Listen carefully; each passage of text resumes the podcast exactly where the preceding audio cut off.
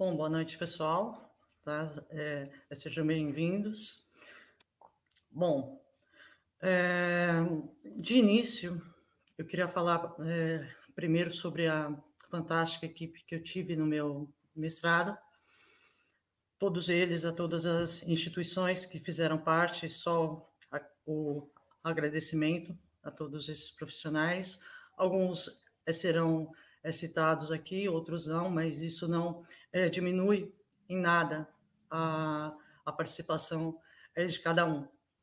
Assim como agradecer a esses profissionais que estão hoje no meu é, doutorado, como a Lígia, que vocês vão ouvir aqui, que ela vai colaborar aqui comigo nessa, nessa live. A data de hoje é super importante, vocês vão saber agora o porquê.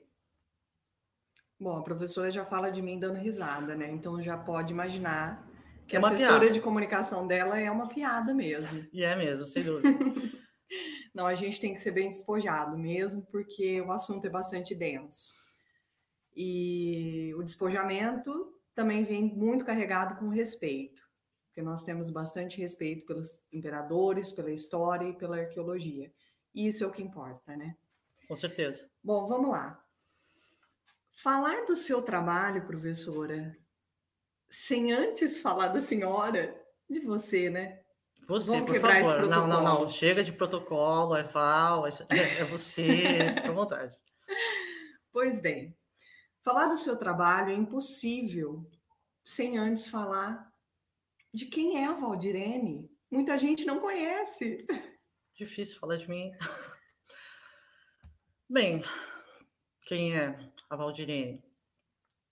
Eu iniciei os meus estudos acadêmicos é, teoricamente tarde. Por que teoricamente? Porque, para mim, eu acredito que nunca é tarde para aprender, para estudar.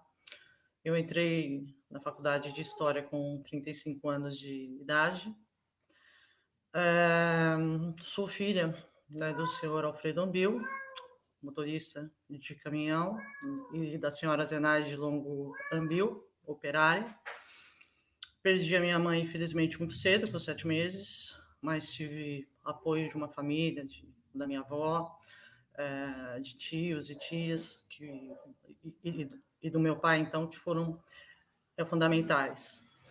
É, a minha vida profissional, ela começou aos 17 anos de idade, ocupei várias funções da minha vida, me perdoem os meus gatinhos, né? A, a, buzina aqui do pessoal entregando pizza, afinal de contas, né? Não é todo mundo que é, está fazendo uma live, né? Nesse sábado à noite, muito melhor do que uma pizza. com certeza, né? E ainda mais com essa chuva aqui em São Paulo, fica mais complicado ainda.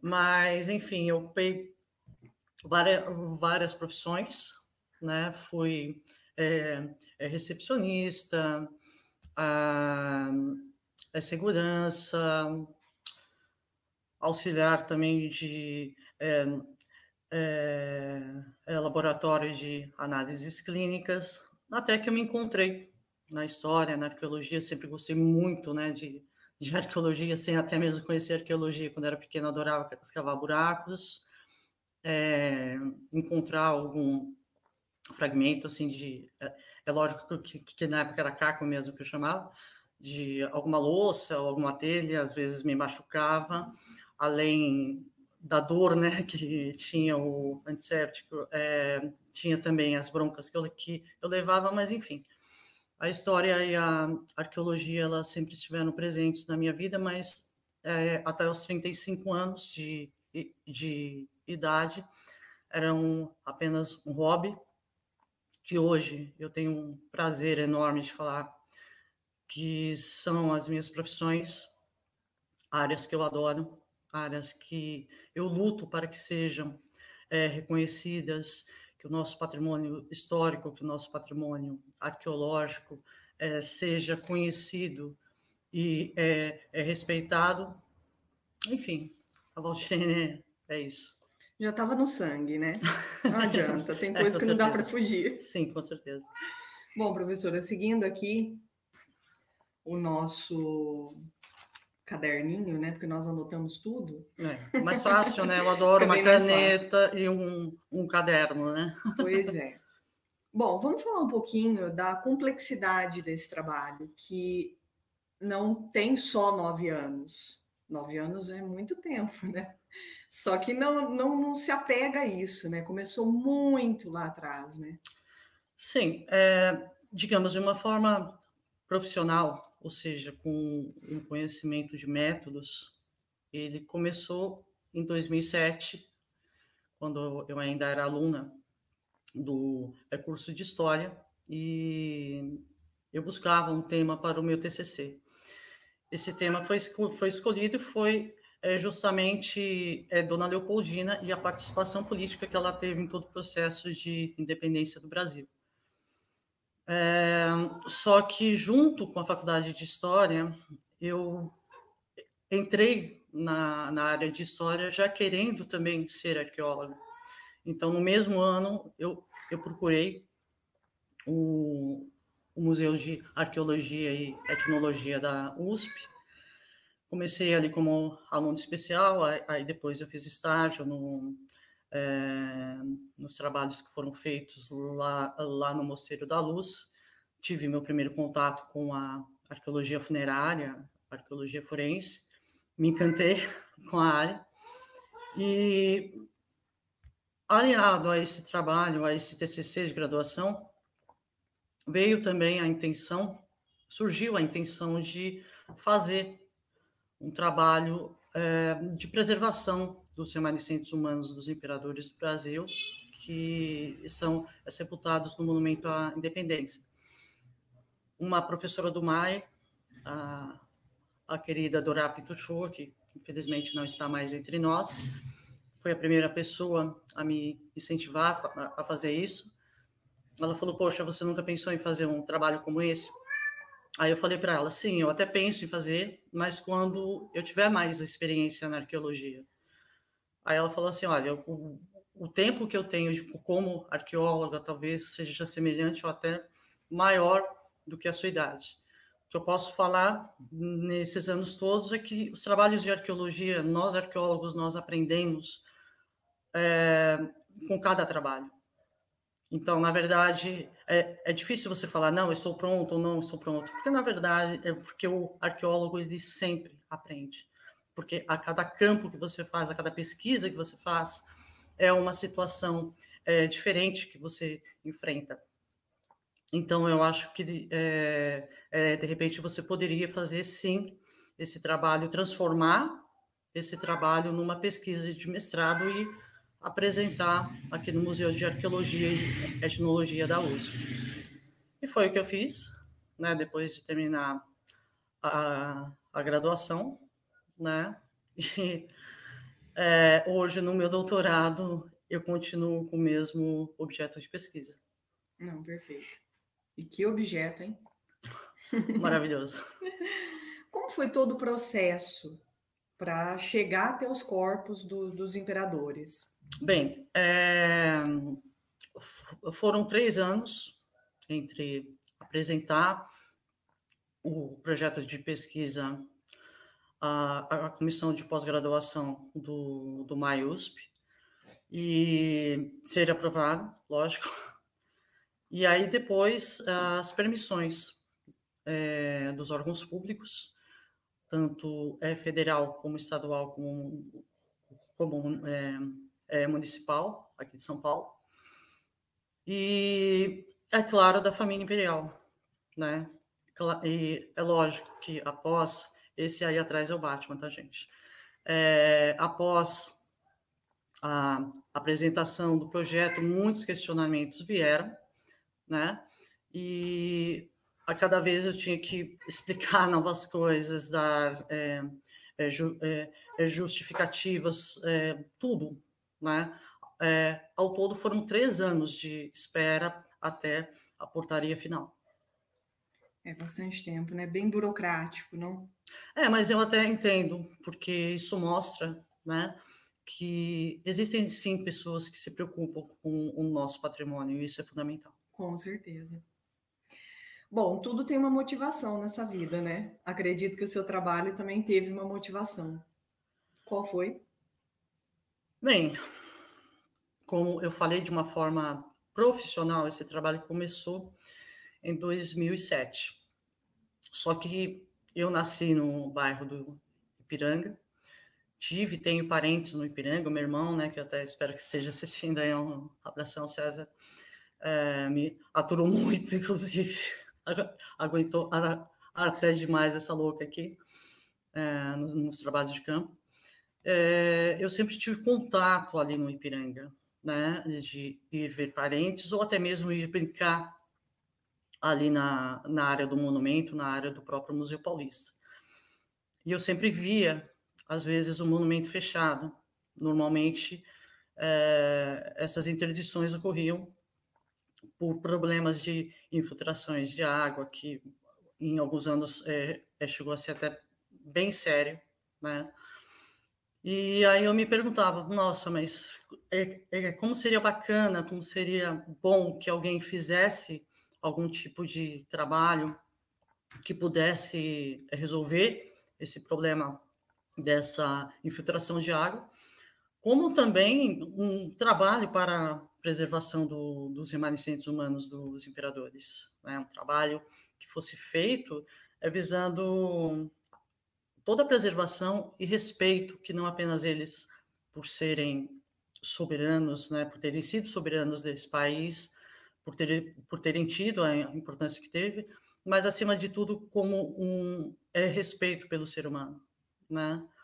Então isso ficou dentro de mim a, a vida inteira. Eu inclusive estive lá, estava no monumento à Independência em janeiro de, de 1982.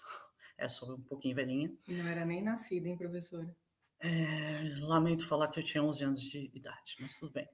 Tá, estava lá com meu pai quando é, o corpo de Dona Amélia chegou, né, com todas as honras, vieram os dragões da independência, salvas de tiros, enfim. E aquilo me marcou demais, né? E, e essa essa questão, apesar de muita coisa acontecendo na minha vida, claro, como na vida de todo mundo, mas essa questão sempre mexeu muito comigo, né? Sim. Bom, e a situação do monumento, né? É. Eu acho que vale lembrar aqui, né? Sim. É... Se você me perguntar, você se sente realizada com o trabalho que você fez? Sim, e muito. Pelo trabalho acadêmico que foi feito, como eu já falei aqui, a equipe fantástica, cada profissional que me acompanhou, o trabalho foi maravilhoso. Agora, se você me perguntar, você está feliz? Você está completa? Não. Não, porque, na verdade, o meu objetivo, quero que a preservação dos remanescentes humanos dos imperadores, a, a, preservação do espaço, do edifício do Monumento à Independência, isso falando de 2021, a gente sabe que nada foi feito, que simplesmente nada aconteceu. Então, é, com relação a isso, eu, eu tenho realmente essa, entre aspas, essa frustração, porque eu sei que é uma coisa que, que é lógico que, que, que não depende de mim, mas isso chateia muito, não apenas a nós, historiadores, arqueólogos, mas eu acho que a todos que amam a história desse país. Inclusive, vamos aproveitar aqui, né, é, e vamos chamar a atenção daqueles que podem fazer alguma coisa. O canal Sim. da professora é um canal educativo, né, professora? Sim. Não tem cunho político algum. Não. Vamos deixar bem claro isso.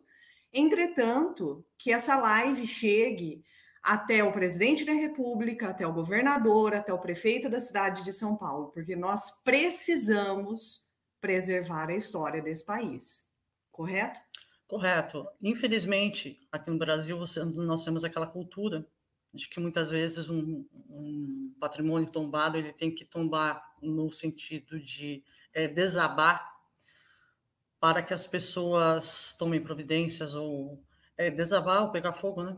Como infelizmente aconteceu com o palácio da, da, da é, Quinta da Boa Vista, que eu espero, né? Aproveito até esse momento para deixar a, a minha posição. Eu espero que o espaço seja restaurado.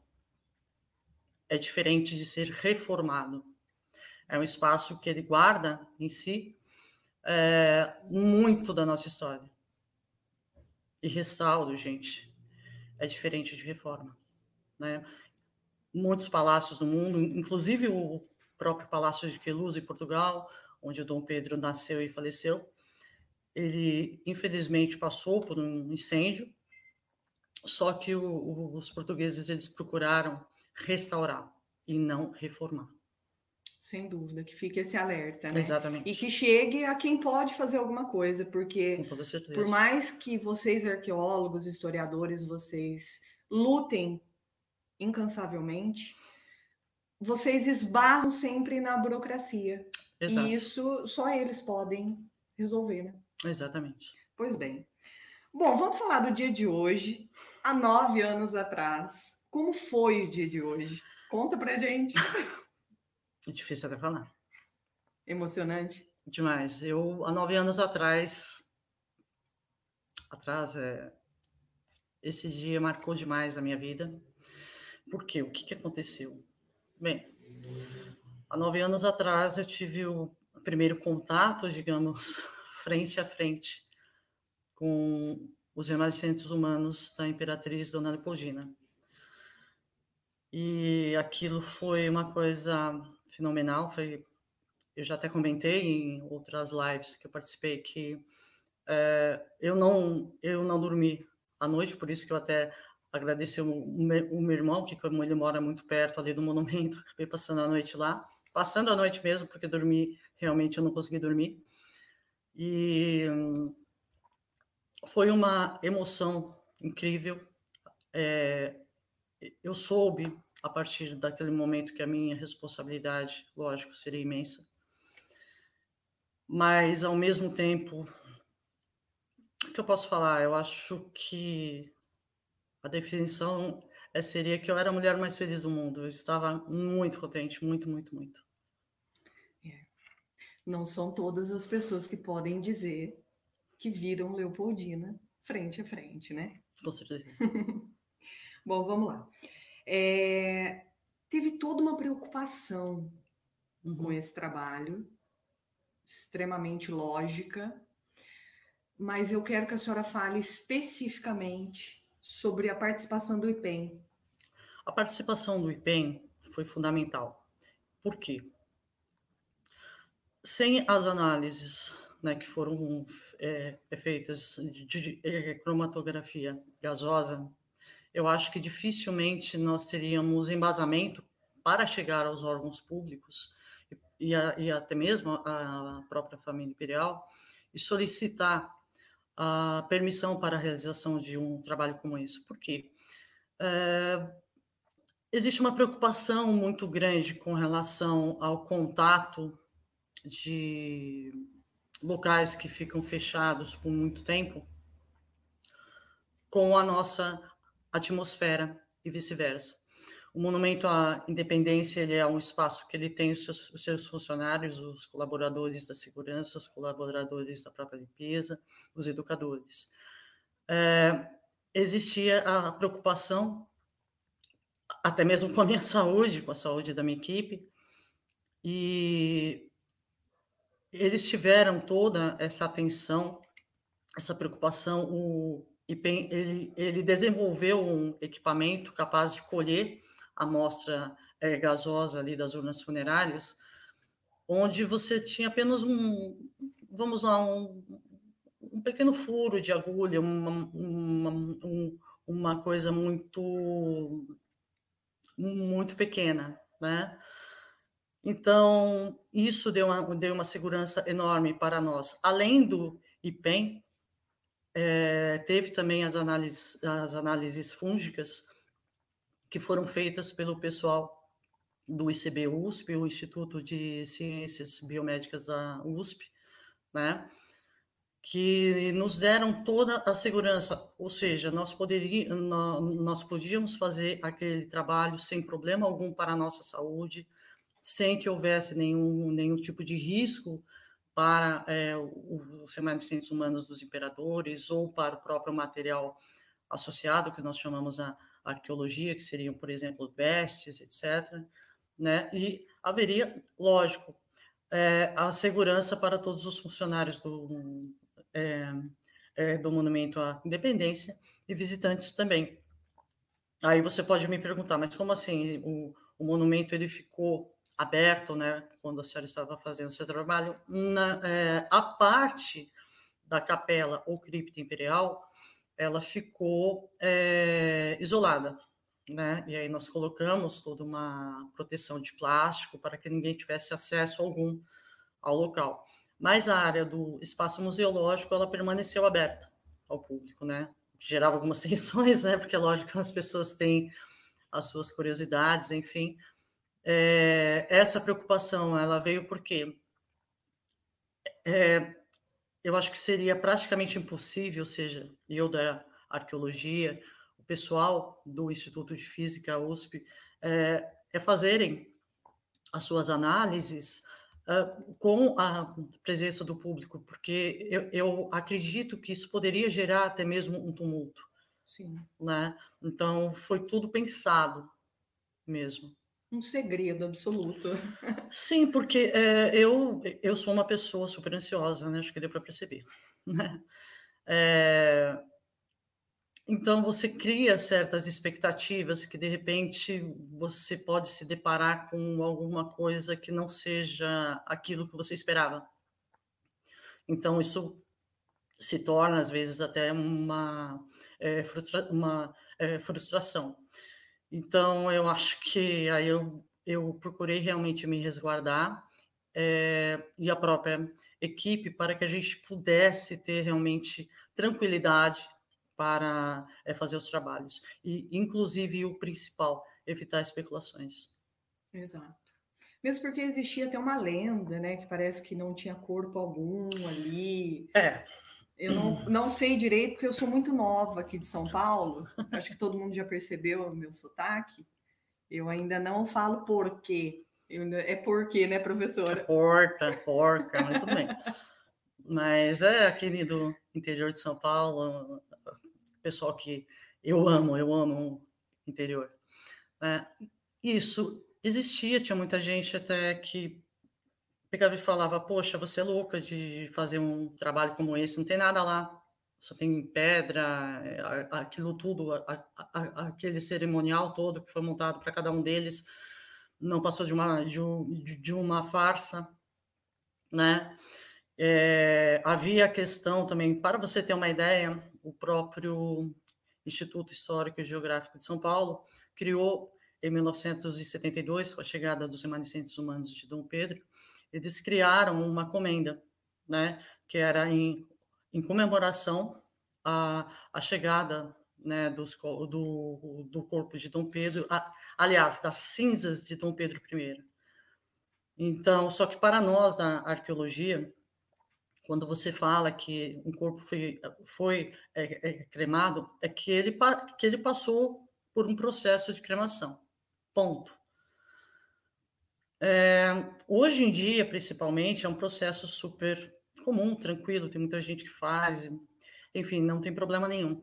Mas em 1972 era uma burocracia extremamente grande tá, para, para isso, era inclusive muito caro eram permissões da família, o próprio pedido do morto em vida, lógico, né?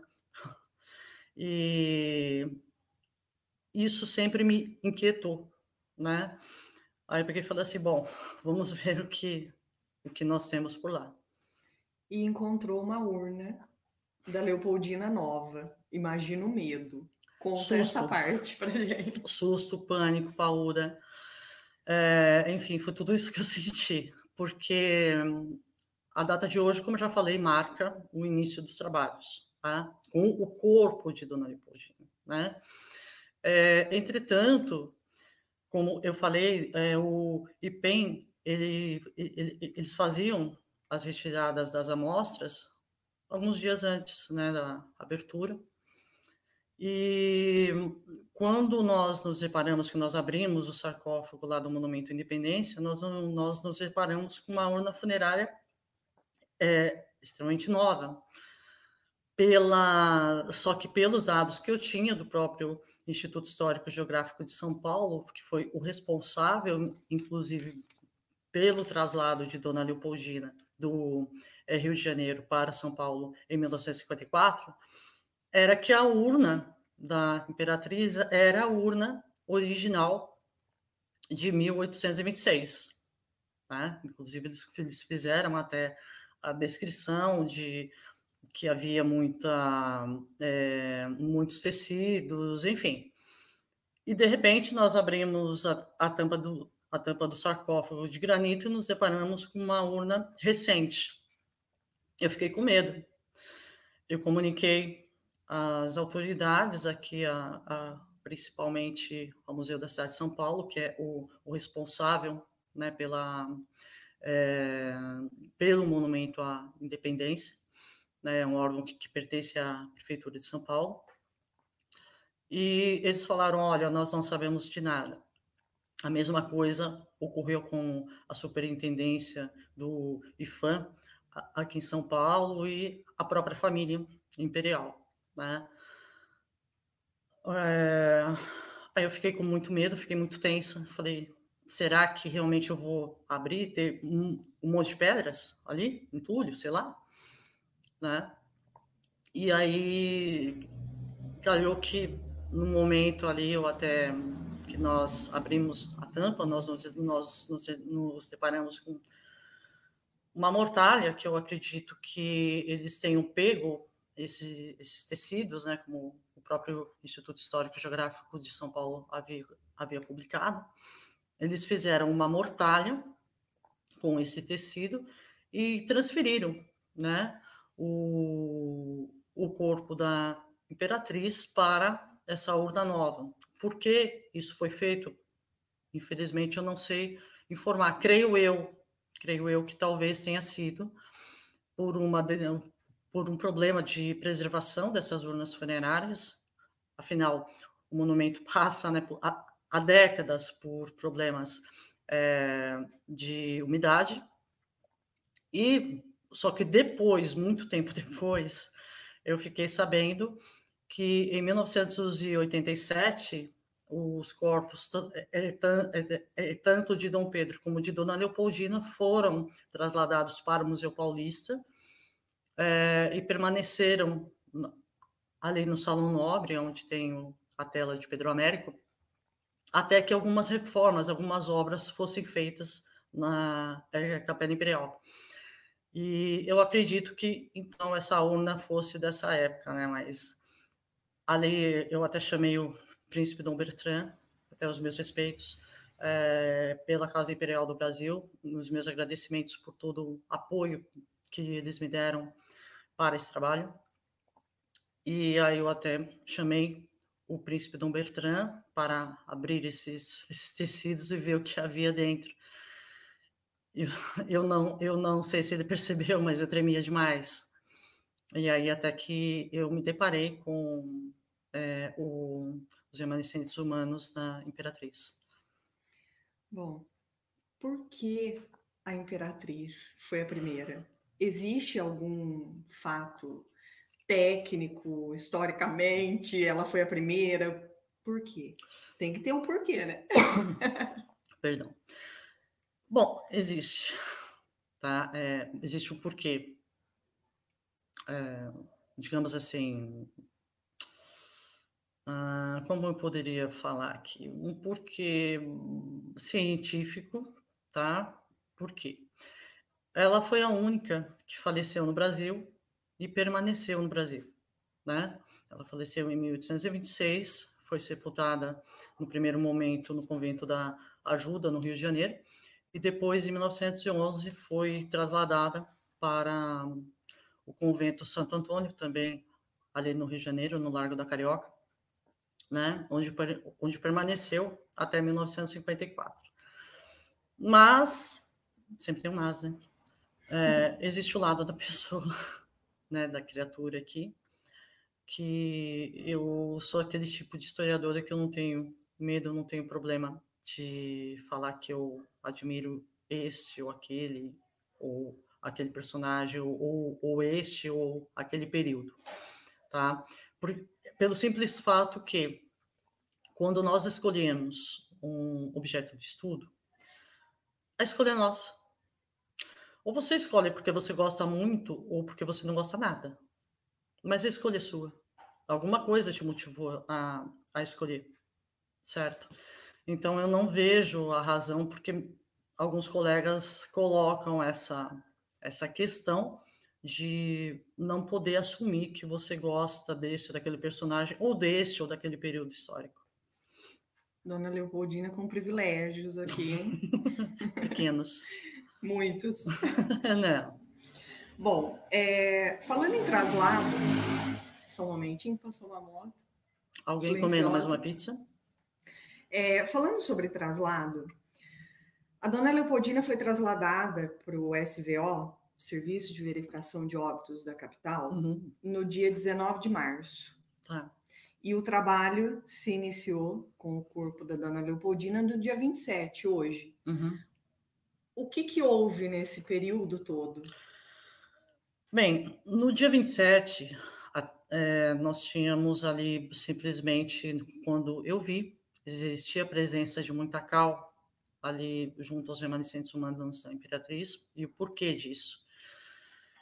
Quando Dona Leopoldina faleceu, antes do, do óbito ocorrer, ela sofreu por vários dias uma febre muito alta. E isso, junto ao clima do Rio de Janeiro, fez com que o, o corpo dela entrasse em decomposição muito cedo. Na época, não apenas para nobres, tá, mas para pessoas comuns, você tinha um período muito longo de velório, que era em torno de três dias. Né? Até hoje, tem países da Europa, nos Estados Unidos, por exemplo, não tem esse costume que nós temos aqui no Brasil. Às vezes a pessoa entra em óbito de manhã e à tarde já é, já é inumada, enfim. Mas é, fora do Brasil, não. E aí eles colocaram essa cal né, para é, ter esse é, é, ressecamento do corpo, impedir um pouco, né, retardar um pouco essa decomposição, mas é óbvio que a, a, é, é óbvio que é, a cal, com o tempo, ela acelera essa decomposição, tá? Então, o que eu ia fazer no primeiro momento seria a decapagem arqueológica, aí eu teria que, lógico, é, ter acesso a, ao corpo dela, ao esqueleto dela, para fazer as análises. E, enfim, seguiria. Só que teve um membro da equipe que é, resolveu ter, fazer uma tentativa de contato com a Faculdade de Medicina da USP. Por quê? Eles tinham um, um projeto na época da autópsia virtual, seria uma autópsia feita com o auxílio né, de tomógrafos, da, pró da própria ressonância magnética, enfim.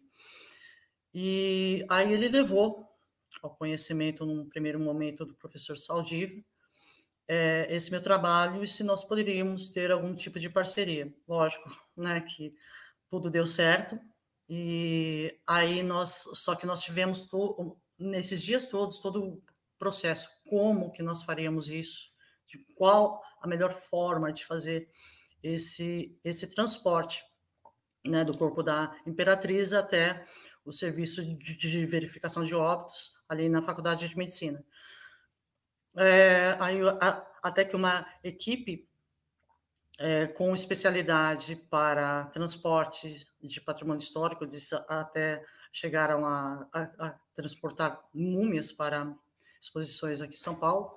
Eles foram contratados, isso com a ajuda da Faculdade de Medicina, e todo esse trajeto né, do monumento até a faculdade e de volta né, da faculdade para o monumento foi feito com esse pessoal. E, e esse pessoal, para você ter uma ideia, eles usaram inclusive uma caixa similar a que eles usaram para o transporte dessas múmias egípcias, com toda a proteção de espumas especiais, enfim, foi tudo feito é, sob medida para os imperadores do Brasil. Então, claro que aí é, foram várias reuniões que foram feitas né, né, na Faculdade de Medicina, foi tudo passado para as autoridades, para a própria família imperial, até que tudo realmente se alinhou para que a gente pudesse fazer as tomos. Nós podemos dizer então que os imperadores do Brasil eles colaboraram para o avanço científico, porque eles foram cobaias nesse nessa virtópsia. Sim, né? Até muita gente me pergunta, muitos comentários foram feitos quando o meu trabalho saiu, muitas críticas, né? É, é, falando assim, poxa, mas quanta gente espera por anos para fazer uma tomografia e de repente só porque é, é, imperador do Brasil vai lá e faz. Eu sempre falo a mesma coisa, gente, tomara, eu espero que demore muito tempo mesmo, anos e anos, para que vocês precisem né, de um, um trabalho como foi feito, né, com aquela metodologia que foi feita, tá? Para os imperadores do Brasil. Porque, para você ter uma ideia, por exemplo, no próprio caso de Dona Leopoldina, a Faculdade de Medicina solicitou que eu não fizesse essa, essa decapagem arqueológica. Eu falei assim, mas gente, espera um pouco, o corpo da mulher está embaixo desse, desse monte de cal. Né? Eles falaram, não, mas nós queremos isso.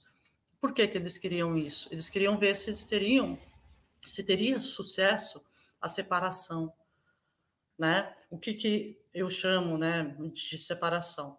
Exatamente você separar corpo, aquilo que era a, o esqueleto da imperatriz, do que era a urna funerária da imperatriz e do que era a roupa da imperatriz. Isso é fundamental por exemplo, quando eles é, se, se deparam com um acidente aéreo, por exemplo, onde é difícil saber o que é um corpo e o que é, por exemplo, um, é, um, um, um, fragmento de poltrona. Então, sim, os imperadores, na verdade, eles, eles foram cobaias da sociedade de São Paulo e do Brasil, por que não falar, do século XXI. Maravilha. Isso é, é uma resposta para todos aqueles que duvidam da ciência, é, que colocam hum. em xeque a importância dela. Sem dúvida. E eu, e eu acho que o mais importante disso é da, daquelas pessoas que acham que isso ou aquilo é mais importante. Não tudo, tudo é importante. E a ciência ela se faz exatamente com essa união de conhecimentos, de arqueólogos, de médicos, de historiadores, de físicos, enfim, de toda a ciência. Bom, já que a gente está lá no complexo HC, vamos falar uma curiosidade, hum. professora. E... Eu tenho fontes. Hum. Não vem besteira. Não é besteira. São fontes. É, que houve uma, uma tentativa romântica numa lanchonete da, do complexo do HC e houve uma resposta inusitada da sua parte. Conta pra gente. Então, é, como eu falei para vocês, entre é, o início dos trabalhos com os remanescentes humanos da Imperatriz Dona Leopoldina e a tomografia foram vários dias, foram várias reuniões que foram feitas. É, mesmo depois, nós, eu, eu fui até lá várias vezes para que a gente fizesse a separação das imagens das tomos para as informações que é, eu, eu iria usar para o meu é, mestrado e aquilo que ficaria para o futuro, inclusive o futuro agora, né? Futuro que, eu estou, agora, que eu estou fazendo no meu doutorado. 25 mil imagens só, né, professora? É pouca coisa, né? E, mas, enfim, Aí, uma, em uma dessas vezes, eu saí dessa reunião, com aquela fomezinha básica. Aí eu parei numa das é, lanchonetes que ficam ali praticamente dentro do complexo do HC. E aquela criatura, né, que ah, ainda não era da faculdade de medicina, era é visita, toda maravilha, né, tudo tal. Então, aí tinha aquela, aquela questão do jaleco, lógico que eu tinha tirado o jaleco, mas ele estava no meu braço fui à, à lanchonete, pedi o meu pãozinho de queijo com meu café, estava ali pronta para começar a comer, e o rapaz chegou, né? Falou assim: Ai, doutora, é, eu estou passando mal, a senhora me ajuda? Aí eu olhei para o rapaz, eu peguei e falei assim, aí vi que ele não estava passando mal coisa nenhuma. Falei assim, ajudo. Morre primeiro que eu ajudo. Aí, aí ele fez aquela cara que aí realmente eu percebi que ele estava passando mal. Aí eu falei assim, querido, eu não sou médico, eu sou arqueóloga. Sinto muito falar. Mocinho, se estiver assistindo, viu? A professora é bem objetiva, mas ela tem um coração grande, né? É. Bom, vamos lá. É, vamos voltar ao monumento agora para falar sobre Dom Pedro. Opa. Chegamos.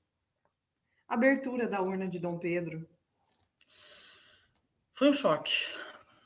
Um choque. É, eu diria que foi um misto ali de muita raiva, uma revolta muito grande que eu senti.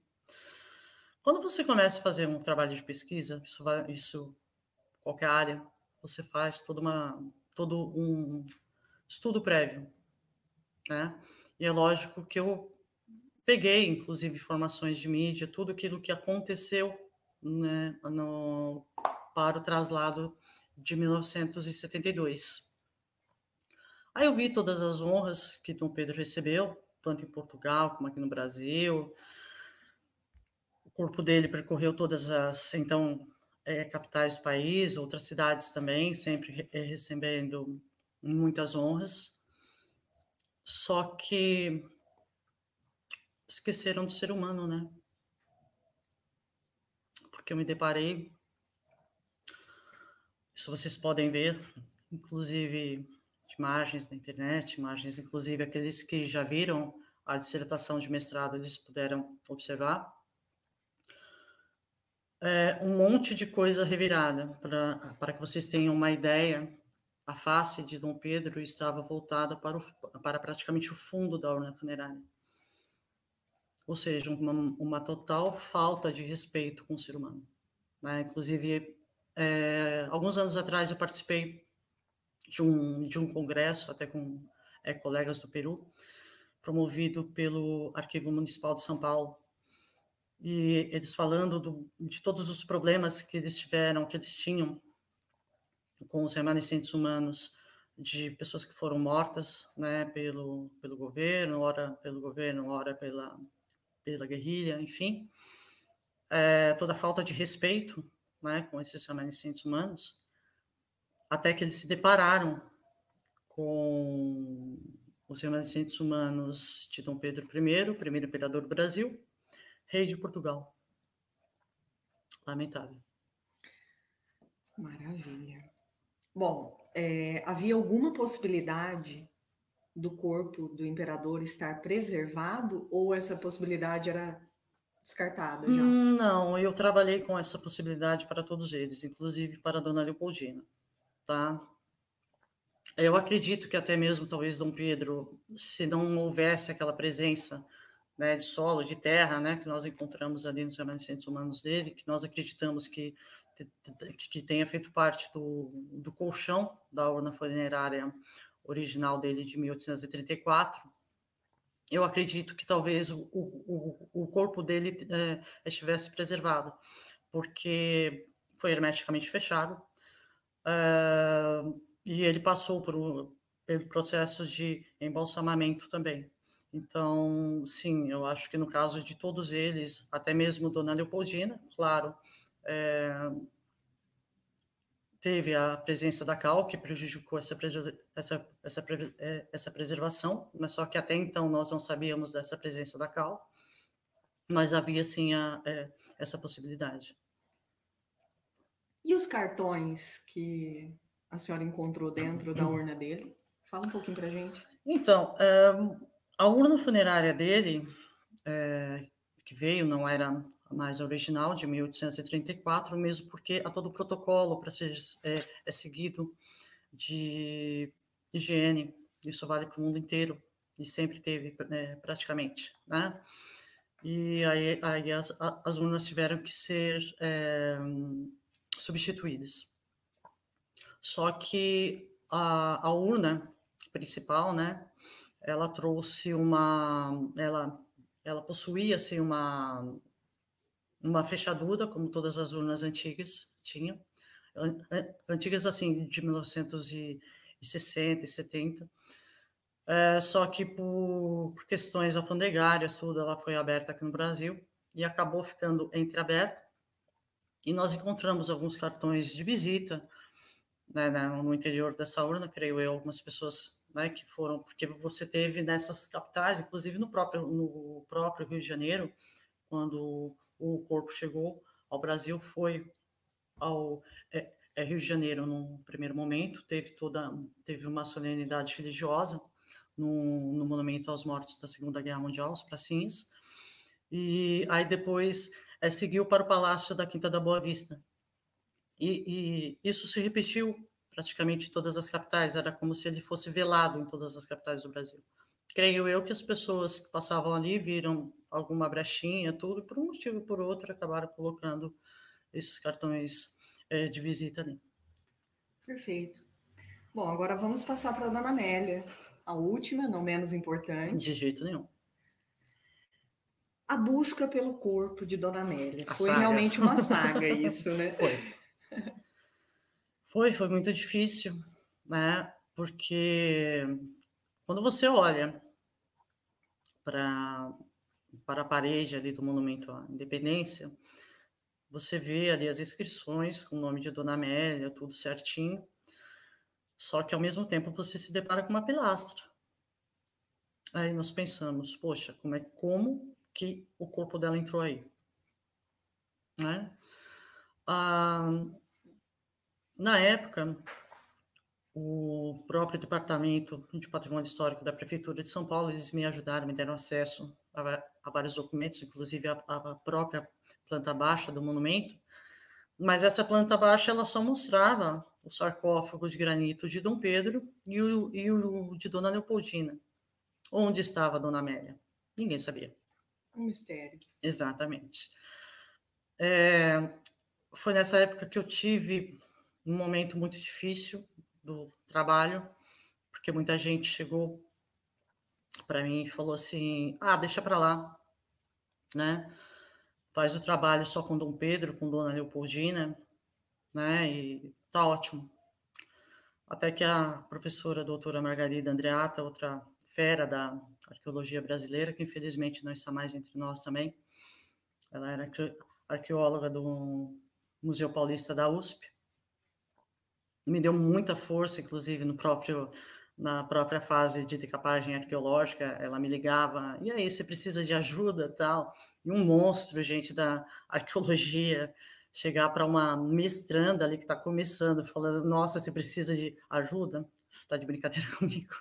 Aprendi muito com ela, pena que não aprendi o tanto, né, que aquela mulher sabia. Mas, enfim, ela chegou para mim e falou assim, é, Valdirene, aí eu já me preocupei, porque ela me chamava de Val. Aí, é. aí, aí, quando um professor te chama pelo nome, é porque o negócio pega, é né? É muito sério. É sério. Aí eu falei, meu Deus, o que foi? Ela falou assim, olha, o seu, o seu trabalho até agora foi perfeito, maravilhoso, tá? Só que é, ele foi voltado, o objetivo principal dele é a preservação dos remanescentes humanos dos imperadores, certo? Eu falei, sim. Ela falou, pois é.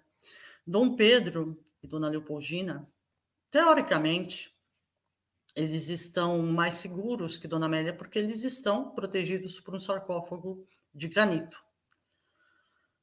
Dona Amélia não. Ela, ela pode estar em algum lugar aqui do monumento. Encontre. Simples assim. Foi o que ela me falou. Sua única opção. Exatamente. Encontre ou encontre, né? Bem, pensando nisso, eu é, consegui até uma empresa que colaborou, tudo, fez é, primeiro o pessoal da geofísica, eles ajudaram com equipamentos de georradar, depois com indicação deles nós chegamos a uma outra empresa que é, tentou fazer toda uma varredura ali com o GPR, por quê? Gente, o Monumento à Independência, a Capela Imperial, acho que quem já esteve no local viu fotos, percebe que é tudo de granito. E são lajes de granito caríssimas, né? Eu tinha que ter uma base, alguma coisa assim que eu pudesse falar, não, ela está aqui para eu poder quebrar, porque simplesmente quem tinha que repor toda, toda essa laje, todo esse serviço que seria feito seria eu. É, tá vendo? Não é fácil ser pesquisador. Não, de jeito nenhum. E o negócio é caro, e muito caro. Tanto que aí nós fizemos uma vaquinha entre a equipe, aí cada um colaborou e nós conseguimos fazer. Mas eles tentaram encontrar um, algum, alguma pista de onde, de onde estaria a Dona Amélia com o GPR, só que é um equipamento que ele, ele sofre muito com algumas interferências, e principalmente assim de metais.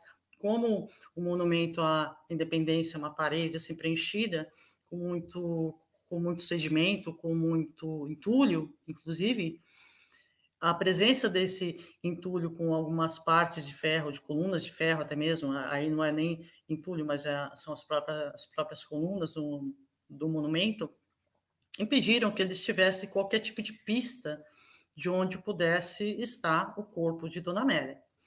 Até que foi em junho de 2012, eu fui convidada pela, pela família imperial para é, dar uma palestra num evento deles no é, Rio de Janeiro, um encontro monárquico. E graças a esse encontro monárquico, eu, eu, eu consegui contato com uma pessoa que foi um dos responsáveis pelo traslado de Dona Amélia para o Brasil em 1982. Aí eu liguei para essa pessoa, marquei a reunião, fui até lá, aí eu falei mais ou menos, porque aí eu já estava, já, já havia perdido a minha paciência, eu fiz uma abertura na parte de baixo, ali da inscrição, de onde fica a placa de inscrição do corpo de Dona Amélia. Só que não encontrava nada, só encontrava terra, terra e mais terra. Ele falou assim, tá, você está é, no é, é lugar certo, só que é um pouco mais para cima. Eu falei assim, mas como assim? Ele falou assim, se você escavar um pouco mais acima, você vai se deparar com uma laje, tá?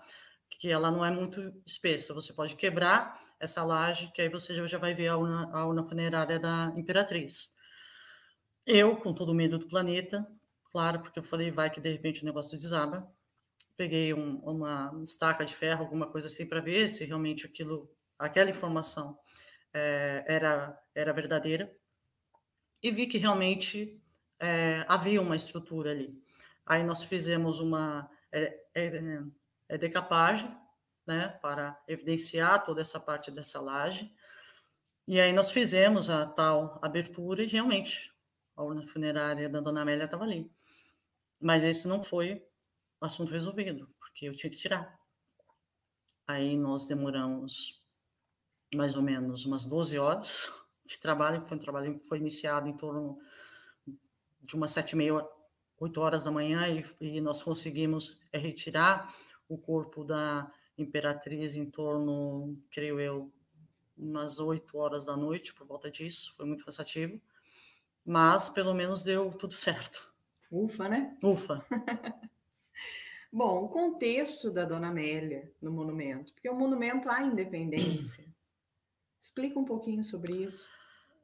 É, Dona Amélia, ela está fora do contexto, né?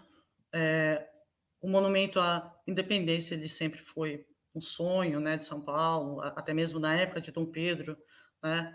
Mesmo é, houve essa preocupação por parte de Dom Pedro de, de demarcar o espaço do monumento à independência com uma pedra. Isso foi, foi feito em 1825, tá? Para que não fosse perdida essa memória, né? Só que a construção desse monumento era muito complicada. Por quê? Porque era praticamente impossível né, a chegada desse material todo para a construção de uma edificação ali no Ipiranga, que o Ipiranga na época ele ficava no meio de lugar nenhum. A, a construção desse monumento ele só foi possível, é, ela só foi possível já na década de 1870 com a inauguração da estação de trem do Ipiranga, tá?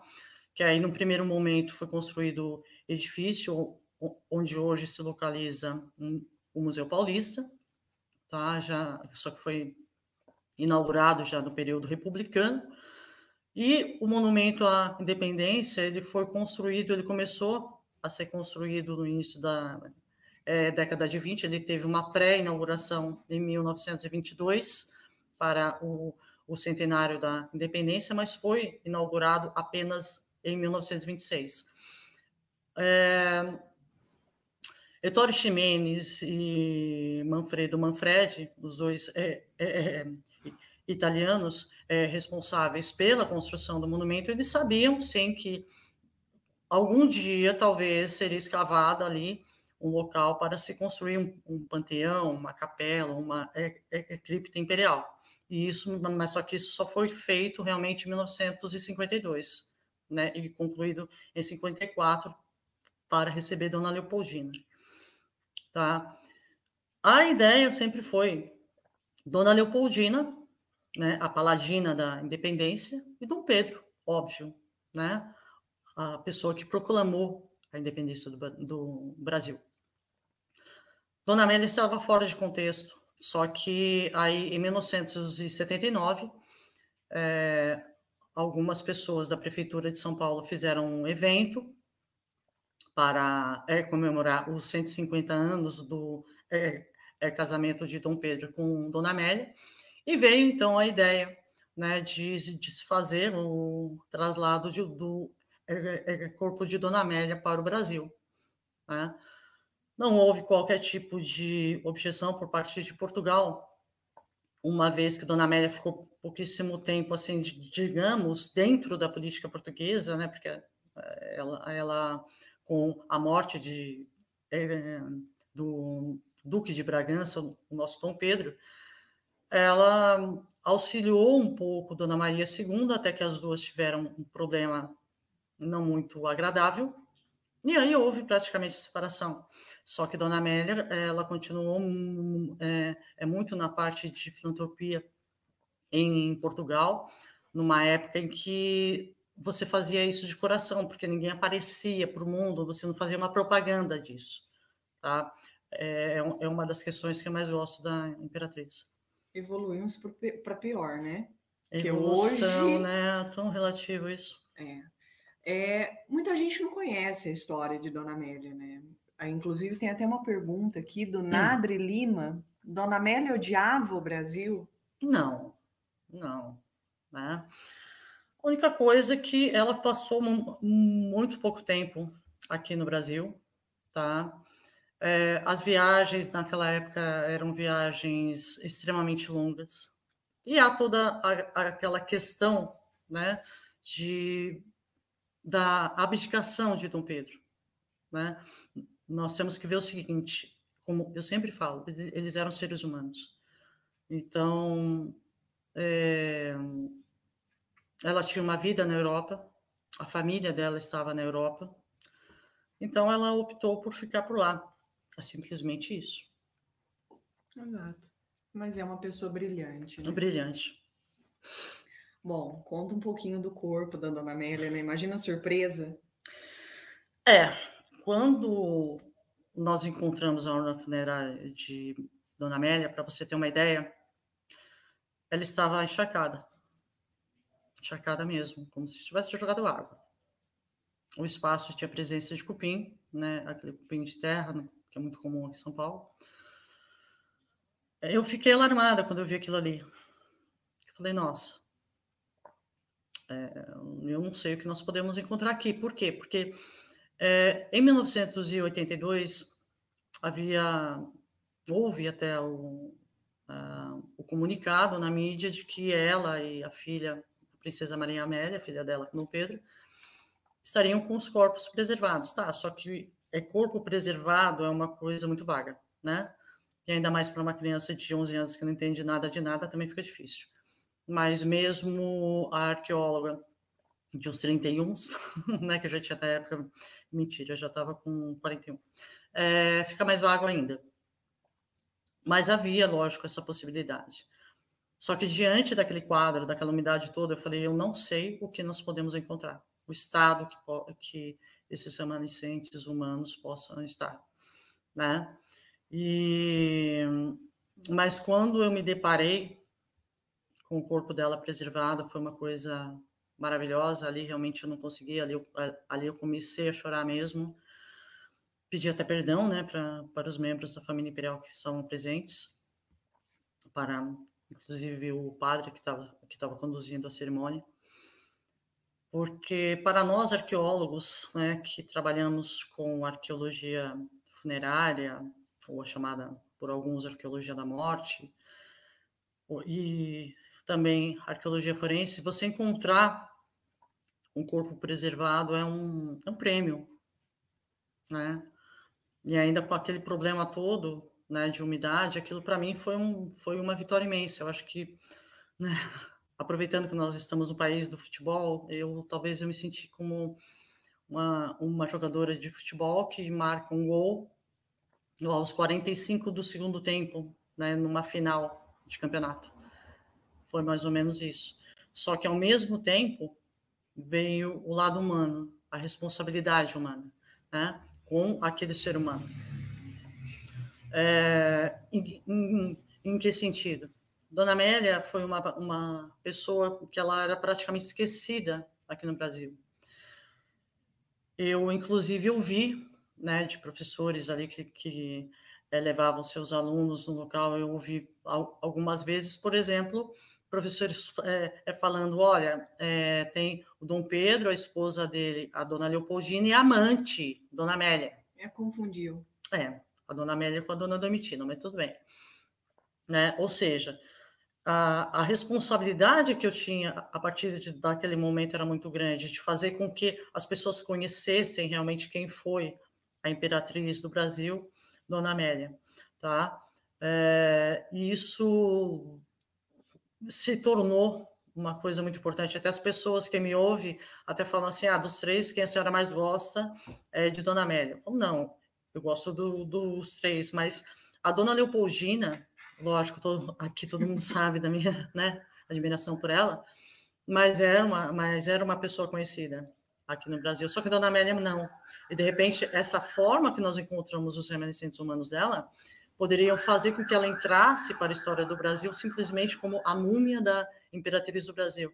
De uma forma pejorativa. Né? Infelizmente, tá? E é isso que eu não aceito. E, é, lamentavelmente, ainda há matérias na mídia que a tratam como tal, mas é uma coisa que eu, particularmente, eu abomino. Com certeza. Podemos dizer que o corpo da Dona Amélia, Dona Amélia é hum. o corpo mais preservado daqui do Brasil? Nós temos como é. afirmar isso? É difícil afirmar, tá? Talvez com a idade, né? É, pode até ser que sim. Só que hoje nós temos casos, né, de pessoas que em cemitérios aí pelo Brasil afora, às vezes a pessoa vai abrir uma vaga no túmulo, né, para é, inumar algum ente querido, e acaba não podendo usar essa vaga exatamente porque o corpo de um parente ainda, nem, é, ainda não se decompôs. Isso por uma série de fatores, principalmente em virtude de alguns remédios que essa pessoa possa ter tomado, tá? E é lógico que num caso como esse, é óbvio que esse corpo dificilmente vai ter passado por um processo de embalsamamento, ou seja, de uma forma induzida essa, essa preservação é, teria acontecido. Com a ação desses medicamentos, essa, esse retardamento ou até mesmo anulação dessa decomposição, ela é natural. Então, exatamente por isso é muito difícil falar que Dona Amélia é né, o, o corpo mais bem preservado que nós temos no país, mas sem dúvida é um dos mais. Por quê? Porque ela tem todos os, os órgãos internos preservados. É, esperamos, né, que ela esteja bem, porque ó, hoje está chovendo aqui em São Paulo, né? Então a gente espera profundamente que ela esteja bem, né, professor? Com certeza. Bom, vamos falar um pouquinho sobre verdades ou mentiras, né? hum. né? Muitas vezes a gente pega pessoas, é, até mesmo da mídia, né? Uhum. Meus colegas, uhum. dizendo a verdadeira história. Podemos falar isso? Não. Existe uma história verdadeira, uma história falsa, mentirosa? Não. Em história, e a história é uma ciência, é, em história, da mesma forma que em, todo, em qualquer ciência, você não tem verdades, você tem versões. Se eu cheguei a, a essa ou aquela conclusão, foi porque eu me baseei nesse ou naquele documento, ou nessa ou naquela pesquisa. É, só que se outro colega, amanhã, por exemplo, faz uma pesquisa similar com outras fontes, ele pode chegar a conclusões é, diferentes, tá? É exatamente por isso que nós não podemos falar verdades, mas versões. Aí sim. É, isso esclarece muito, né? Vamos começar a Exatamente, da mesma agora. forma que você não tem o verdadeiro, você também não vai ter o falso. Sim. É exatamente por isso que hoje, né, pelo menos aqui no Brasil, por um bom tempo nós tivemos aquela questão de história com E, é, para lendas ou alguma coisa fictícia. Hoje não, hoje é tudo história com I, porque tudo é história. Maravilha. Bom, vamos passar agora para algumas curiosidades, né? Vamos lá. Depois para algumas perguntas. Dormia no monumento mesmo, professora? Opa! Sem medo, sem medo nenhum entrave. Não, medo, mas medo vivo, né? Com certeza, eu tinha medo mesmo, às vezes eu dormia no, no monumento, porque é, os traslados para o HC primeiro lugar, tá, gente? Eles não ficaram lá por muito tempo. Tem muita gente que às vezes até hoje me pergunta quando que eles voltam para o Monumento à Independência. Meus anjos, eles ficaram apenas algumas horas fora do Monumento à Independência. Normalmente entre 9 horas da noite e 4 horas da manhã do dia seguinte, tá? Então, era só uma voltinha, né? É, era um, uma baladinha, uma saidinha para uma balada. Mas, é, e aí, é lógico, chegando quatro horas da manhã, eu tinha medo sim, tinha medo dos vivos, de sair do monumento àquela hora, de madrugada, com medo de vivo, né? E aí, como nós tínhamos é, plástico bolha, aqueles rolos de plástico bolha, eu improvisava um colchãozinho básico. E aí eu deitava lá na Capela Imperial e, nossa, dormia assim, um sono maravilhoso. É isso aí, né? Tem gente que ficaria com bastante medo, né? Nunca ouviu nada? Não, não, não honestamente eu nunca vi, nunca ouvi, né? Não tenho, aí eu já não sei te falar se alguém viu ou ouviu ali no monumento, enfim. A única coisa que eu, que eu vi, é lógico, a presença, né, dos seguranças, porque lá a segurança é 24 horas, às vezes acordava assim com o cheirinho, né, do café deles, maravilhoso, e aí já pegava, acordava, o dia, o dia já tinha amanhecido, aí sim eu ia, eu ia embora. Ah, bom, já que a gente está no monumento, vamos falar, já que você dormia, vamos falar do banho no monumento. Banho. É, às vezes a minha situação, né, o meu estado, assim, não era dos melhores, né, porque principalmente Dom Pedro, né, da forma que eu encontrei com, com todo aquele sedimento, eu tive que quase que literalmente peneirar Dom Pedro, limpar osso por osso, literalmente eu fiz isso, tá? Para montar o esqueleto dele e deixá-lo numa condição, digamos assim, respeitosa, né? Não assim, é lógico que articulado, porque seria praticamente possível, mas manter a posição anatômica, tá? E nós, nós compramos, inclusive, um tecido de linho branco, né, famoso desde o Egito Antigo, né, para preservação de remanescentes humanos, e, a, e, hoje o esqueleto do imperador está envolto a, a esse linho. Só que até você conseguir chegar a isso, você está um, imunda, né? Enfim, como todo ser humano, lógico. Arqueologia é isso, arqueologia é trabalho de campo, é estar é tá ali, entendeu? É, enfim. E aí, às vezes, eu é, recebia algum membro da família, inclusive no próprio Dom Pedro, né, quando nós encerramos também o, os trabalhos, quando nós encerrávamos os trabalhos, também eu fazia questão da presença da, de algum membro da família imperial para que, para que eles pudessem ver como que nós havíamos é, deixado os corpos, enfim. E eu não podia recebê-los da forma como estava, porque era lamentável. Aí eu simplesmente tinha o banheiro ali dos, do, dos funcionários do monumento, aí eu ia para a pia, tomava aquele banho de pia básico. Isso a mídia não mostra, ó. Pois não vi é, nenhuma matéria. Hein? Pois é, né? Bom, vamos lá. É, teve um fato também de uma colega jornalista que linkou uma semelhança com a Lady Di. É isso mesmo? É. Né, depois que, que o meu trabalho, é, que teve a dissertação, tudo, que teve a aprovação, é, o meu trabalho saiu na mídia, isso todo mundo sabe. E aí muita gente me ligando do mundo inteiro, etc. E teve uma pessoa que entre as outras pérolas, eu, eu, vou contar uma outra que ela fez também, ela chegou e falou assim, mas professora, qual a sua semelhança com a Lady Di? Eu falei assim, não, eu acho que eu não devo ter vivido direito, eu devo estar cansada, alguma coisa assim. A pessoa não me perguntou isso. Aí eu perguntei para ela, como? Ela repetiu a mesma pergunta. Falei assim, bem, além do fato de ambas serem mulheres, óbvio, é, branco dos olhos, eu acredito que é uma semelhança gritante, né? E também, né, a Lady Di, assim como eu, ela era, ela era canceriana. Passou disso, já não tem mais nada, né? Aí a mesma colega, né, é, jornalista, sua colega jornalista, chegou para mim e falou assim: Mas o, seu, o seu trabalho é fantástico, mas como que ninguém pensou isso antes? Aí eu já estava meio que exausta, né? De tanta besteira. Peguei e falei assim: Você não está me perguntando isso, né? Não, eu falei isso porque eu, como arqueóloga e como historiadora, às vezes eu vejo trabalhos de colegas eu falo assim, nossa, mas como que eu não pensei nisso antes, de fazer isso? O trabalho que o cara fez é formidável, é maravilhoso, né? Eu queria eu ter feito esse trabalho.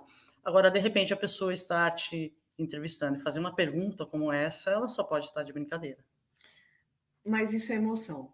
Porque eu, quando fui fazer a minha primeira entrevista, eu estava cara a cara com uma pessoa que eu admirava muito, admiro até hoje, e eu fiz uma pergunta tão idiota que cada vez que eu vejo o vídeo, eu falo assim: nossa, eu tive coragem de perguntar isso. Então acontece, professor. Não, acontece. Passou, mas não foi por mal, mas foi ficou marcado, não, né? Foi engraçado. Exato, exato, é, exato. É, essas questões que tornam até as coisas bem divertidas, né? E principalmente para uma pessoa que literalmente da noite para o dia estava com a imprensa do, né, quase que do mundo inteiro atrás dela, realmente precisava relaxar um pouquinho. É, com certeza. Bom, vamos lá. É, tem também uma história das músicas, né? Ah. Teve toda uma trilha sonora para esse trabalho. É, teve, né? Inclusive, uma delas eu coloquei ontem. Lógico, é, é como trilha sonora de novela, né? Não, eu, eu acredito que a música não tenha que, que necessariamente ter a ver com é, o enredo da novela, alguma coisa assim, da mesma forma que a música de ontem, por exemplo, Poison, né, do Ed Cooper, não teve, a letra não tinha nada a ver com o meu trabalho, mas eram músicas assim que passavam pela minha cabeça, isso desde a minha faculdade de História, que eu, eu comecei em 2006, eu ia de ônibus, né, é, estudava à noite, então após um dia de trabalho, estava cansada, tudo, e ainda tinha algumas horas de aula para aguentar. E aí, como eu não tinha nenhum aparelho, né, um fone de ouvido, não tinha nada, então aí eu tinha algumas músicas na cabeça, e, e essa do Ed Cooper também, eu, que eu, eu gosto de vários tipos de música, né, mas eu gosto mais assim de rock, né, mas que nem essa de hoje, por exemplo, é, essa vira virou, eu eu lembro muito, eu, eu sei lá eu porquê, mas ela me, me traz assim a lembrança de Dom Pedro. Nós vamos abrir uma playlist lá no Spotify, Música dos Imperadores. Com certeza, aí, né? é isso aí. Bom, vamos passar para algumas perguntas que foram feitas no Instagram. A primeira é: qual foi a reação do pai de Dona Leopoldina em relação à morte da filha e o posicionamento dele em relação ao Dom Pedro? Bem, como todo pai que perde uma filha, ainda mais uma filha nova, nova como dona, como dona Leopoldina, tinha apenas 29 anos, é um choque, tá? Mas havia toda aquela questão do envolvimento amoroso entre Dom Pedro I e Dona, e, e Dona Domitila de Castro, que se tornou público, né? Isso, lógico, qualquer pai, qualquer mãe, em qualquer época, ela vai ficar extremamente magoado. Isso abalou muito o imperador é, Francisco I da Áustria, que fez até uma campanha nas cortes europeias contra contra Dom Pedro, tanto que Dom Pedro teve quatro negativas de casamento, até que ele conseguiu é, Dona Amélia, que fez várias ressalvas para aceitar o acordo de casamento, mas enfim, deu tudo certo. Mas antes dessa questão, inclusive, é, digamos, familiar trágica, claro, né, com a morte da Dona Leopoldina, o imperador da Áustria ele, ele, tinha, ele criou é, uma certa resistência, né, vamos falar assim para não falar antipatia, é, por Dom Pedro desde a independência do Brasil. Por quê? O imperador da Áustria, lógico, como muitos monarcas europeus, ele era absolutista. Dom Pedro é, proclama a independência do Brasil e uma monarquia constitucional, uma coisa que para muitos absolutistas na época era quase que um palavrão. Então, daí já houve uma animosidade, inclusive houve até um problema de família entre Dona Leopoldina e o, e o próprio pai. A imperatriz do Brasil ela chegou até a quase romper relações com o pai. Então, desde essa época, apesar de os ânimos terem se acalmado um pouquinho a partir de 1825, quando Dom João VI finalmente reconhece a independência do Brasil, mas os ânimos já não estavam muito bons é, é, desde 1800, de 1822. E é lógico que se deterioraram ainda mais pelo envolvimento amoroso entre Dom Pedro e Dona Domitila de Castro. Por falar em Dona Domitila, ela apareceu aqui, ó. Opa! Vamos lá. é, existe alguma. O Batman de novo aí atrás, viu, gente? Desculpa aí. Do latim. Existe alguma vontade, algum desejo, ou até mesmo necessidade, de fazer alguma aproximação facial é, com a Marquesa de Santos? Olha, é, é o que eu falo para todo mundo. Meu trabalho hoje ele se resume a Dom Pedro I, a Dona Leopoldina e a Dona Amélia, tá? Os três que estão aqui no Monumento à Independência. Tenho ainda muito trabalho que fazer com eles, tá? Com relação ao futuro, o futuro pertence ao futuro, tá? Então, eu, é, pelo menos no momento, a minha preocupação, a minha atenção está é, é totalmente com os três que estão aqui em São Paulo. Bom, pegando esse gancho aí, existe é, a possibilidade de fazer esse mesmo trabalho é, com Dom Pedro II? É como eu falei, né? É, já falei anteriormente, há sim um projeto, tá? Uma intenção, mas no momento toda a minha atenção está, né? Novamente, Dom Pedro I, Dona Leopoldina e Dona Amélia. Maravilha. Olha, essa daqui é bacana. Já teve algum pesadelo relacionado ao seu trabalho? Difícil falar se é pesadelo ou se não é pesadelo. Por quê? Eu acho que é pesadelo. Porque às vezes aconteceu, na época do meu mestrado, está acontecendo no meu doutorado. Eu sonho, às vezes, que eu estou escrevendo tem que tomar cuidado, porque às vezes você acha que já escreveu e não escreveu. Não, né? mas é exatamente por isso, por isso que eu falo que é um, um pesadelo, porque aí eu sou obrigada a ler tudo que eu já escrevi para ver se eu escrevi de fato ou se eu sonhei que eu escrevi. Então é, é complicado.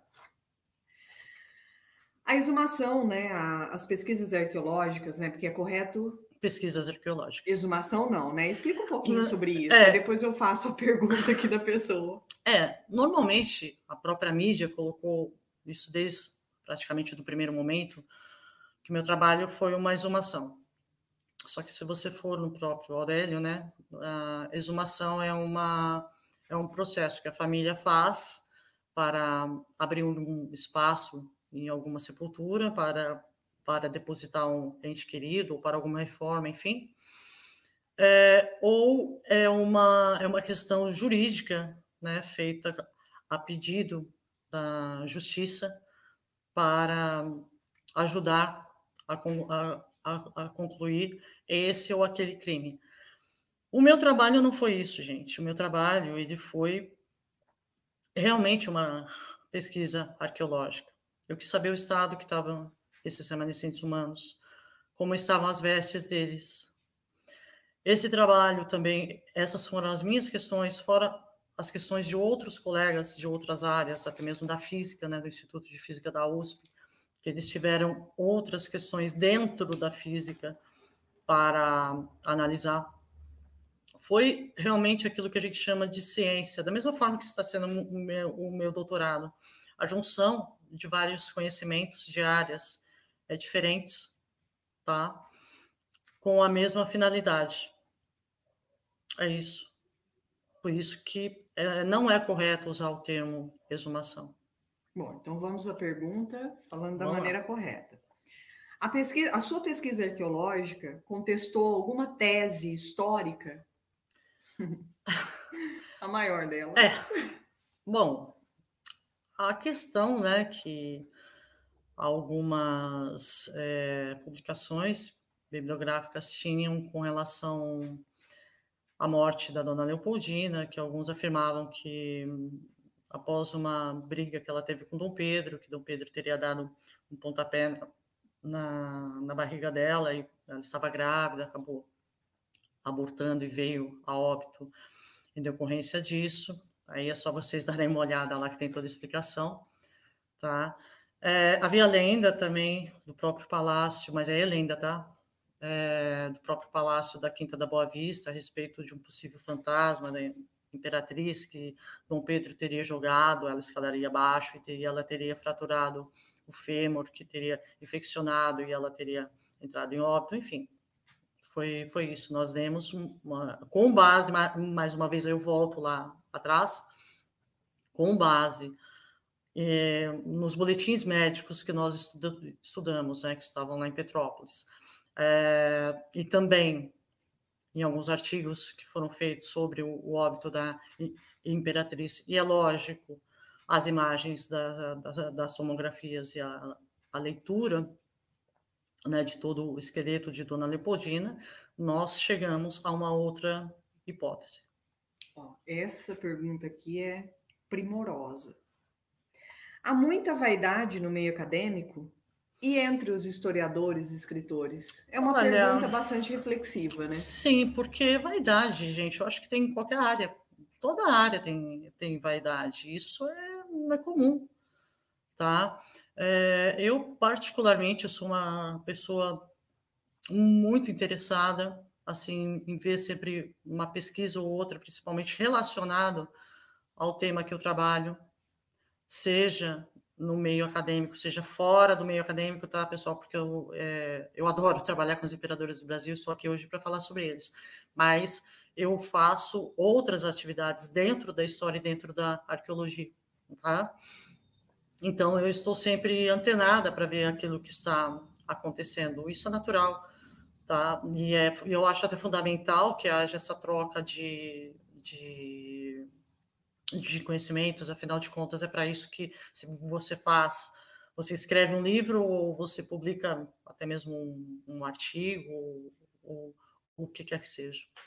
E eu acho que as pessoas elas têm que entender que um historiador, você historiadora não é inimigo, inimiga do outro historiador. Não é, é, o escritor não é inimigo do historiador, de forma não, alguma. Não. Acho que todo mundo está acrescentando de alguma forma. Exatamente. Mesmo que você pegue uma pessoa que não é da área de história, mas que fez alguma obra, algum livro é, sobre história. Essa pessoa ela vai ter o olhar do historiador? Não, ela não vai ter o olhar, do historiador. Ela vai ter o olhar. Mas ela agrega, né? Exatamente, ela vai ter o olhar da, da área dela. Não, não importa qual seja, mas de qualquer forma ela agrega. E muitas vezes agrega muito até mesmo para nós historiadores, porque acaba é, guiando, né? Muitas nos leva a conhecer, inclusive às vezes até fontes primárias, né? Documentos que nós não, não conhecemos. É claro, infelizmente há muita é, é, é romantização, há muita há muita coisa não muito bacana. Mas isso é normal, isso é, é comum, e aí cabe, lógico, a cada pessoa, antes de, de mais nada, ela ver quem é esse profissional, qual é a área que, que esse profissional atua, antes de, de, dela tirar as próprias conclusões. E ninguém é inimigo de ninguém, né? Todo de mundo está aqui para se ajudar, né? Com certeza. E eu, eu, eu acredito que cada um tem o seu ponto de vista, cada um tem a sua liberdade, enfim. Exatamente. Bom, é, tem algumas perguntinhas aqui, mas são perguntinhas que. Indiscreta é... não, gente, vai lá. não, não são perguntas indiscretas. É, mas elas estarão no seu doutorado, então eu vou até aproveitar para perguntar um pouquinho do seu doutorado, né? Essa incógnita não tanto para mim, mas para todos. Bem, não posso falar muito do meu doutorado, mesmo porque o meu orientador iria, né? Já viu.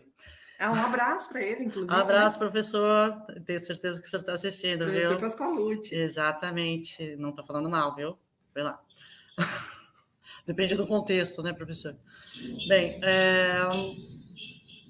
eu já comentei até nas minhas redes sociais, sobre a, a própria questão da aproximação facial, o que eu posso dizer é que hum, esse trabalho, é, é, esse essa questão da aproximação, ela não é o fator mais importante desse trabalho. Esse trabalho ele, é, ele engloba muitos assuntos voltados, lógico, ao contexto, seja da história da medicina, principalmente aqui no Brasil, até mesmo o surgimento da medicina né, no, no mundo, e até chegar ao meu trabalho em, em 2012 aos dias atuais, é, e, e, tantas outras é, curiosidades sobre os imperadores que, que, às vezes não são muito abordadas. Como eu já falei, às vezes eu, eu é, para mim, é, é dentro do contexto que eu estou agora trabalhando na Faculdade de Medicina, o importante pa, é, para mim é esse ou aquele tema. Só que, de repente, é, outros colegas não acreditam nisso ou simplesmente passam é, batido nisso, né, como se fala na gíria, porque não é o foco deles no momento. Da mesma forma que eu, às vezes, passo, passo batido, né, como eu falei, por temas que para esses colegas, nesse momento, é, é, são importantes. Então, mas tem muita surpresa, tem muita coisa legal, tem muita pesquisa muito bacana nisso. E eu tenho certeza que vocês irão, irão é, realmente gostar. Pena. Que não pode falar nada. Pena que eu não posso falar nada, tá? E que a pandemia, né, acabou atrasando tudo, mas é fundamental que é, cada um pense na sua saúde, pense na saúde do próximo. As reuniões que nós estamos fazendo normalmente são é, reuniões online. Infelizmente, aquele trabalho todo cara a cara, como nós tivemos no meu mestrado, ele é, não está sendo possível, né? Mas eu tenho certeza, eu tenho a confiança em vários, em vários profissionais, em vários cientistas que estão trabalhando duro dia e noite, para que em breve a gente volte a poder se reencontrar, se abraçar e e tudo isso não vai ter, vai, vai ter sido só um pesadelo. Ó, oh, professora, é, é o que eu falei, tem muita pergunta aqui que cai diretamente no seu doutorado, então acho que fica um pouco delicado responder. Eu adoraria que você continuasse, contasse tudo, tudo, tudo do doutorado, mas infelizmente nesse momento ainda não pode, né? Seguir cenas dos próximos capítulos. É isso aí. é que nem série, gente. Mas o João Paulo, ele colocou algo bastante interessante aqui, ó. A professora poderia falar um pouco dos seus trabalhos trabalhos paralelos que não estão ligados aos imperadores. Eu sugiro até uma live, mas dá uma palhinha para ele de alguns trabalhos interessantíssimos. É, eu tenho né, no, no, meu currículo vários trabalhos, como eu já falei, eu sou é, é realmente uma profissional da área da arqueologia, da área da história. É, por exemplo, eu trabalhei alguns anos atrás, eu fiz todo, toda a parte arqueológica, todas as pesquisas é, arqueológicas de, de prospecção para a ampliação e recapagem da é, rodovia é, é, Raposo Tavares, mais conhecida como SP 270 né? Que aí foi o trecho que liga a cidade de Itapetininga a Ourinhos, aqui em São Paulo. Também eu fiz o trabalho de rescaldo no, no Museu é, Amador bueno, da Veiga, em Rio Claro. Eu, só que ali eu, eu estava também como arqueóloga, arqueóloga de campo, que eu ainda estava fazendo o meu mestrado. Tá? Eu, eu trabalhei ali também como estagiária, foi meu primeiro trabalho ali no, no Mosteiro da Luz, né? É, que mais? Nossa, tanta coisa, gente. É... Vamos fazer uma live. É, é melhor. Acho que é melhor. Fica mais fácil. É, tem uma resposta aqui do Vilberto Ferreira que eu acho interessante. Resposta à pergunta. Não, é uma resposta para o Ricardo. É, deve estar tá lá para cima a pergunta do Ricardo e ele respondeu, mas eu achei bastante interessante a resposta dele. Olá, Ricardo. Embora esse trabalho tenha revelado que não tinha nenhum osso quebrado em, Leopold, em Dona Leopoldina, isso não quer dizer que ela não fosse maltratada por Dom Pedro I. Ele a humilhou muito. Acho que é interessante Sim. a gente falar isso. Sim, porque eu eu acredito assim Primeiro, é, é o, é o que eu sempre falei. Eu não, eu, a única coisa que eu posso realmente afirmar com base naquilo que eu estudei para o meu mestrado é que a morte de, da imperatriz não foi causada em virtude de um ato de violência física praticada por Dom Pedro. Só que não posso também falar que ele nunca praticou nenhum tipo de violência contra ela. Por exemplo, para mim, como pessoa, eu acho que quando você toca no, no corpo de uma outra pessoa é, sem o, a, a permissão dessa pessoa, é uma violência. Quando você empurra uma pessoa, é um ato de violência, certo? Palavras. Palavras, pior ainda. Né? Pior ainda. Né? Às vezes a palavra ela, é, ela fere mais que muito tapa, enfim, que uma uma agressão física.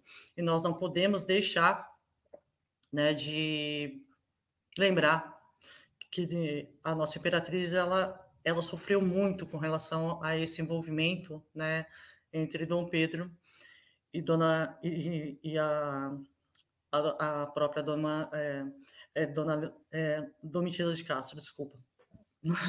né? Porque e principalmente ela sofreu não apenas como uma mulher traída, né? E ela sofreu a, um, a uma humilhação pública, porque ele fez questão de levar esse, esse relacionamento para o conhecimento do público. Ele fez questão, por exemplo, de, de, de fazer com que dona, a imperatriz Dona Leopoldina aceitasse a Marquesa de Santos eh, né, como é, uma das pessoas mais chegadas a ela. Então, isso tudo para mim é, é, um, é uma violência, sim. Olha só. É o padre Vilberto Ferreira. Olá, ah, Valdirene, eu sou um padre, legal. pároco de Solonópole, Ceará. Abraço. Te admiro muito. Obrigada, padre. Abraço.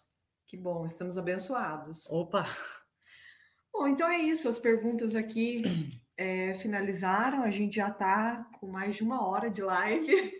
Pois é, mas aí depois, se vocês gostaram, tá? A gente pode ver algum outro dia, vocês voltam com perguntas. A gente, nossa, foi muito gostoso aqui, né? Muito gostoso conversar com vocês. Dá vontade de continuar, né? Com certeza, dá muita vontade, sim. Mas é isso. Então vamos encerrar a live. É, a gente agradece muito a presença de todos aqui. É, vamos divulgar essa live, principalmente para que chegue nessas autoridades que podem fazer alguma coisa pelo Monumento à Independência. Que é o principal. Que é o principal, né, professora? Sim. Eu acho que é a maior luta aí, não só da professora Valdirene, mas de todos aqueles que tratam sobre esse assunto. Ninguém quer ver um monumento caindo, ninguém quer ver nada pegando fogo, é, vidas sendo ceifadas, né? Porque o Com monumento, certeza. por exemplo, recebe milhares de pessoas. Sim. E isso é muito sério. Com certeza. Mas é isso. Eu gostaria de agradecer a todos, pedir aí perdão por, um, por uma falha ou outra, afinal de contas é minha primeira live, eu não tenho muita familiaridade com a, a, a tecnologia. O pessoal aqui, a, a Rita, a, a Lígia, eles estão, elas estão é, é realmente se matando, né, para me ensinar, porque a pessoa que é cabeça dura pra caramba. Ela é só um pouquinho teimosa, mas a um gente chega lá. Né, mas, é, enfim, aos poucos eu vou aprendendo tudo. Foi muito gostoso estar aqui, estar aqui com vocês. Espero estar mais vezes aí. Aí depende, é lógico, que de cada um. Abraço a todos e uma ótima noite, um ótimo final de semana.